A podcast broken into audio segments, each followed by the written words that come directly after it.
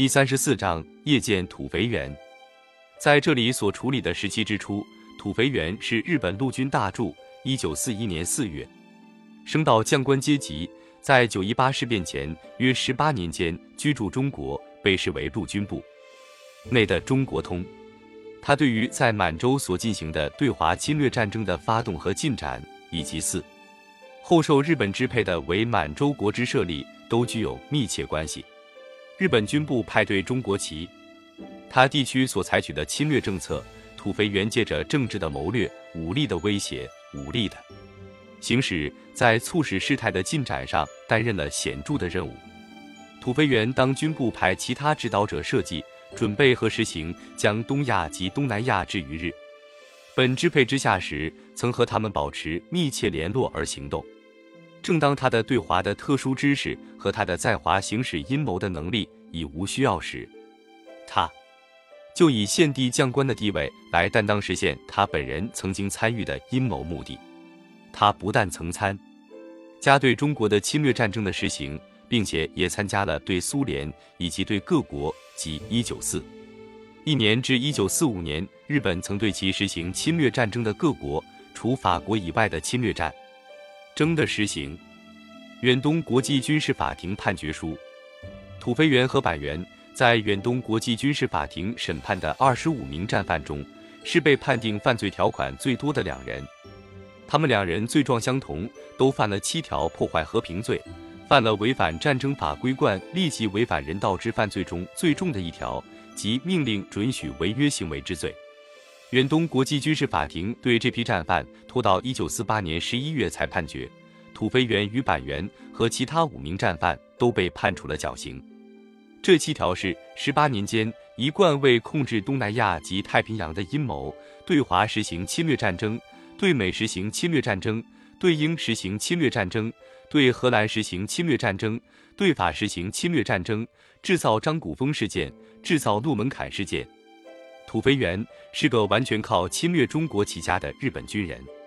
他在陆军士官学校十六期步兵科和陆军大学毕业后，做过日本参谋本部部员、第十三步兵连队长。一九一三年起，他来到中国，在关东军中服务。给东北军阀的顾问板西利八郎中将当了十多年的副官，他和张作霖的关系特别深。一九二四年直奉战争中，他策动关东军帮助过张作霖。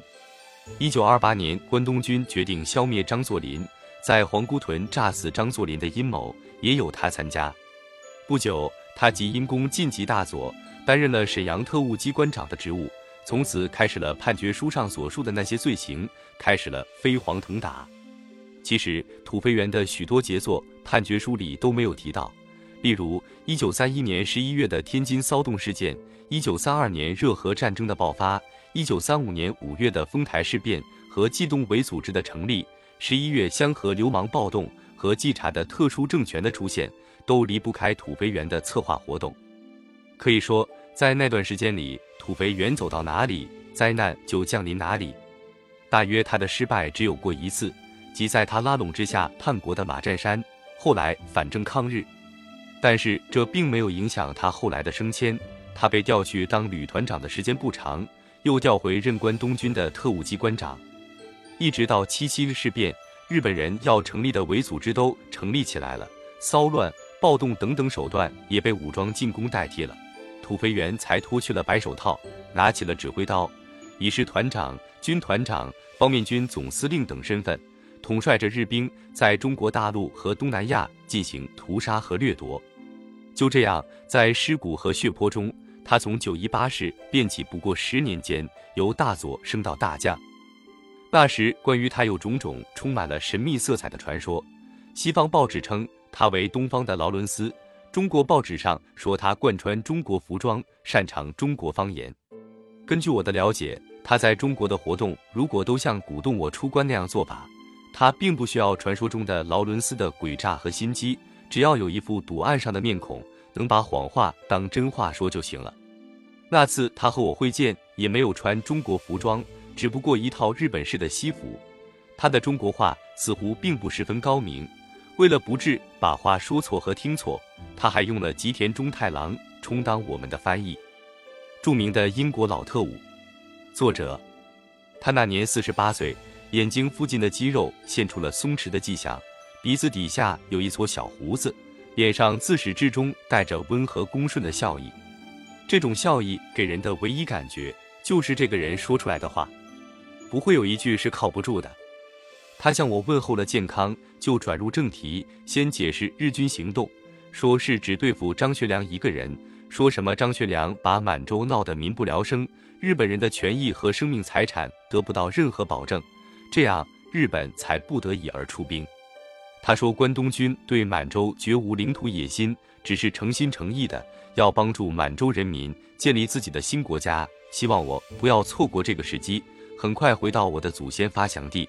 亲自领导这个国家，就本将和这个国家订立攻守同盟，他的主权领土将受到日本的全力保护。作为这个国家的元首，我一切可以自主。他的诚恳的语调、恭顺的笑容和他的名气、身份，完全不容我用对待罗振玉和上角利一的态度来对待他。陈宝琛所担心的，博罗和上角不能代表关东军，怕关东军不能代表日本政府。那两个问题，我认为更不存在了。土肥原本人就是个关东军的举足轻重的人物，况且他又斩钉截铁地说，天皇陛下是相信关东军的。我心里还有一个极重要的问题，我问道：这个新国家是个什么样的国家？我已经说过，是独立自主的，是由宣统帝完全做主的。我问的不是这个，我要知道这个国家是共和还是地址，是不是帝国？这些问题到了沈阳都可以解决。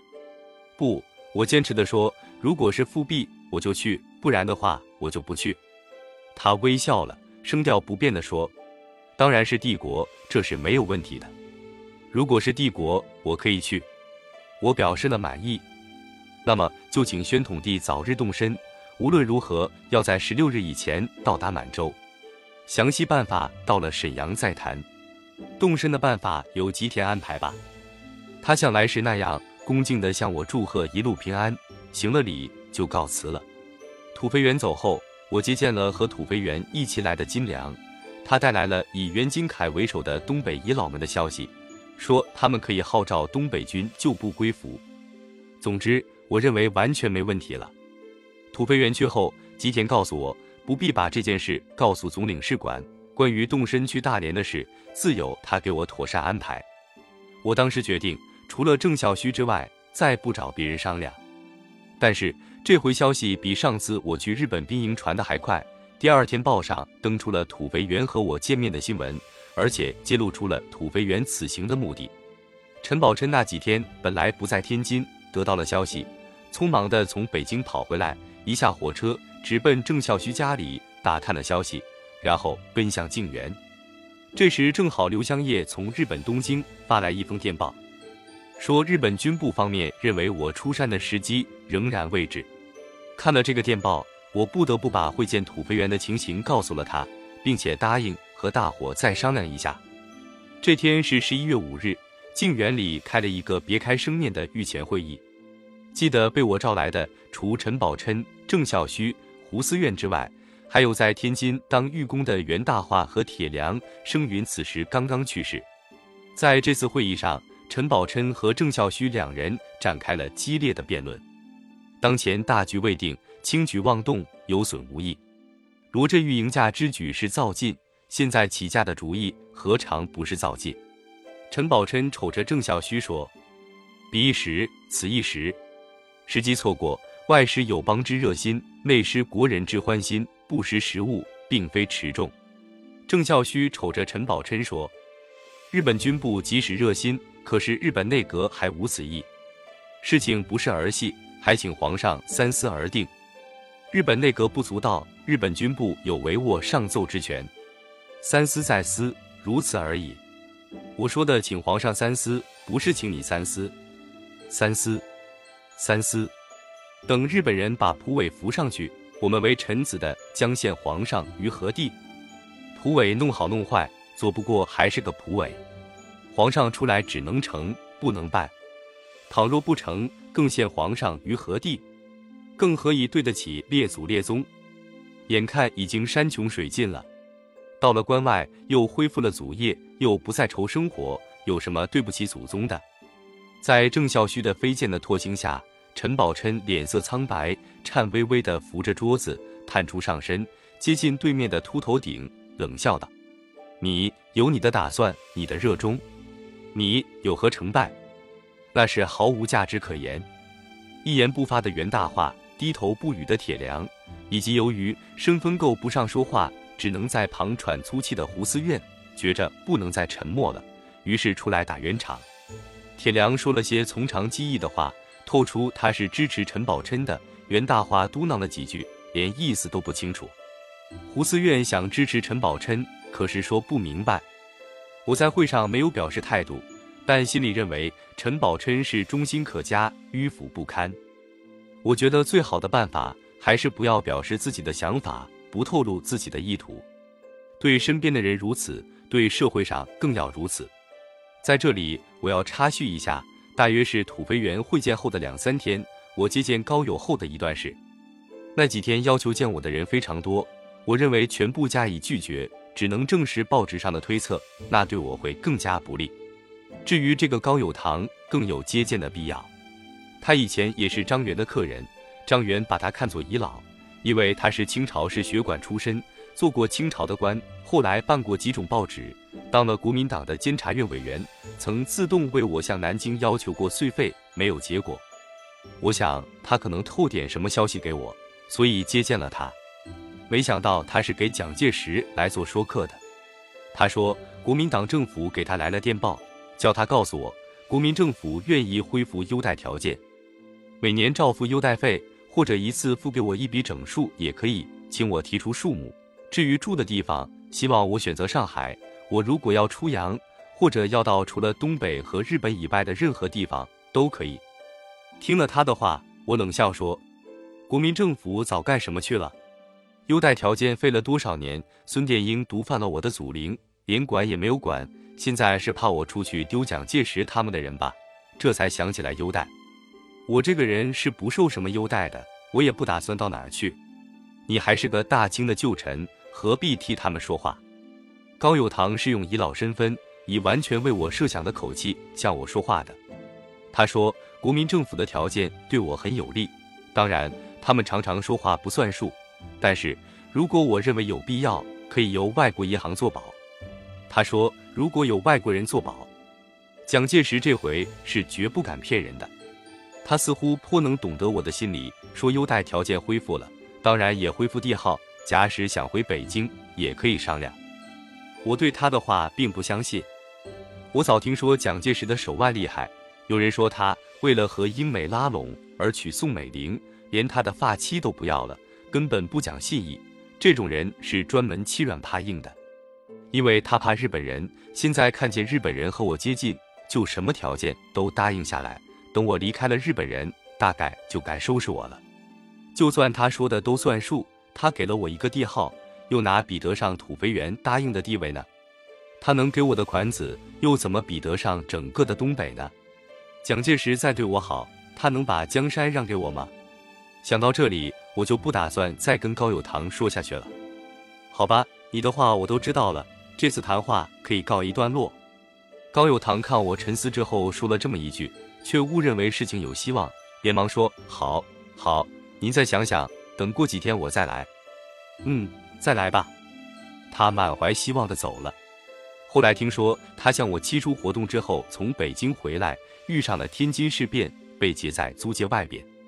等他设法进了日租界，我已经不在静园了。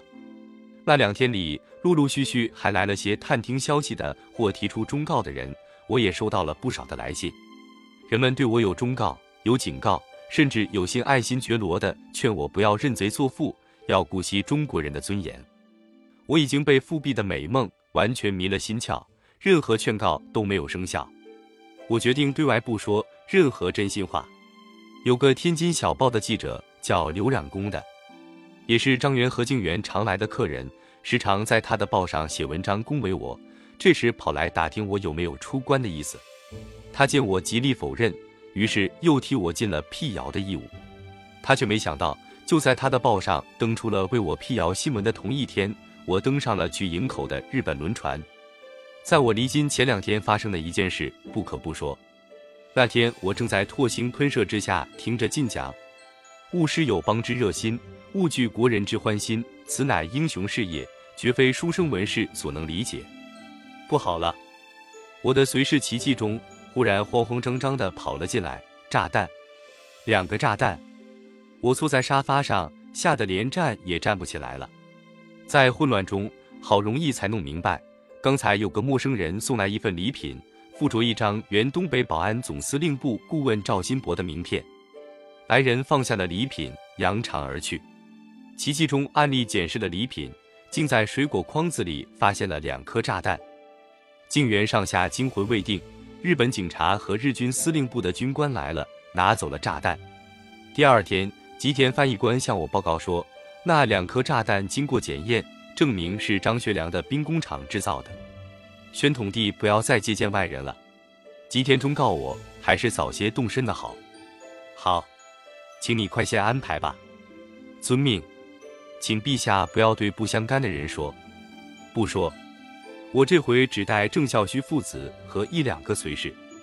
那两天，我接到了不少恐吓信，有的信文很短，而措辞却很吓人。有一封只有这么一句话。如果你不离开这里，当心你的脑袋。更惊人的是，奇迹中接到了一个电话。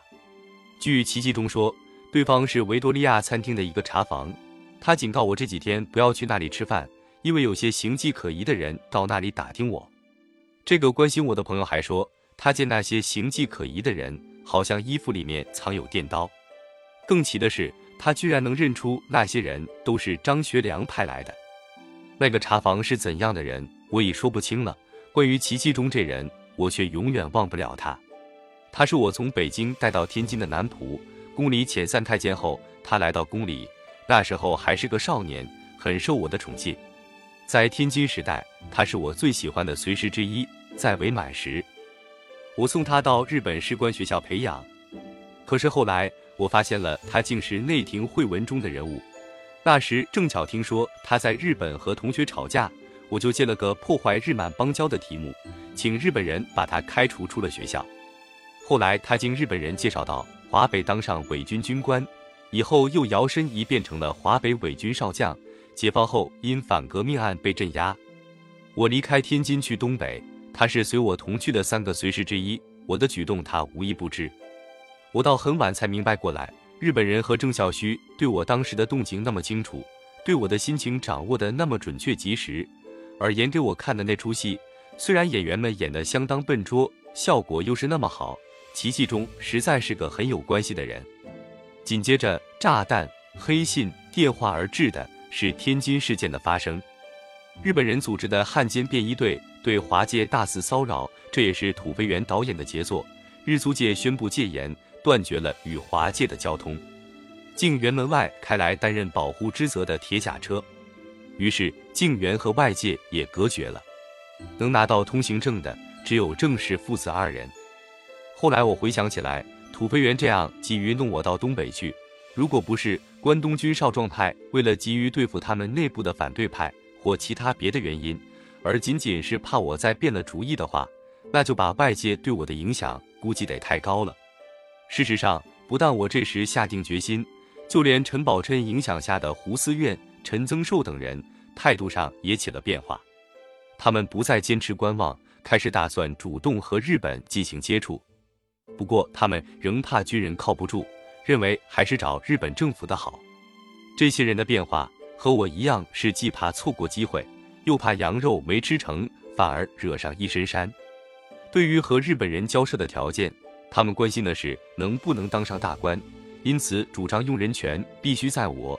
至于什么民族荣誉、经济利权等等，是完全可以当做换取自己地位的代价送出去的。陈增寿在我会见土肥原后，立刻递上了这样一个奏折：奏为素负积宜，以策万全，攻者养其胜见事。今日本因列强反对而成，僵局不得不变动东三省局面，以自解于列强，乃有此劝进之举，成千载一，时之机会。遇此机会而无以复之，则以后更有何机之可待？为复机若不得，其一，则其害有甚于失机者。今我所以自处之道，可两言而决，能与日本。定曰：着让路、矿、商务之利，而用人行政之权完全自主，则可以急动；否则万不可动，如是而已。先报纸宣腾，敌人一计，天津已有不能安处之。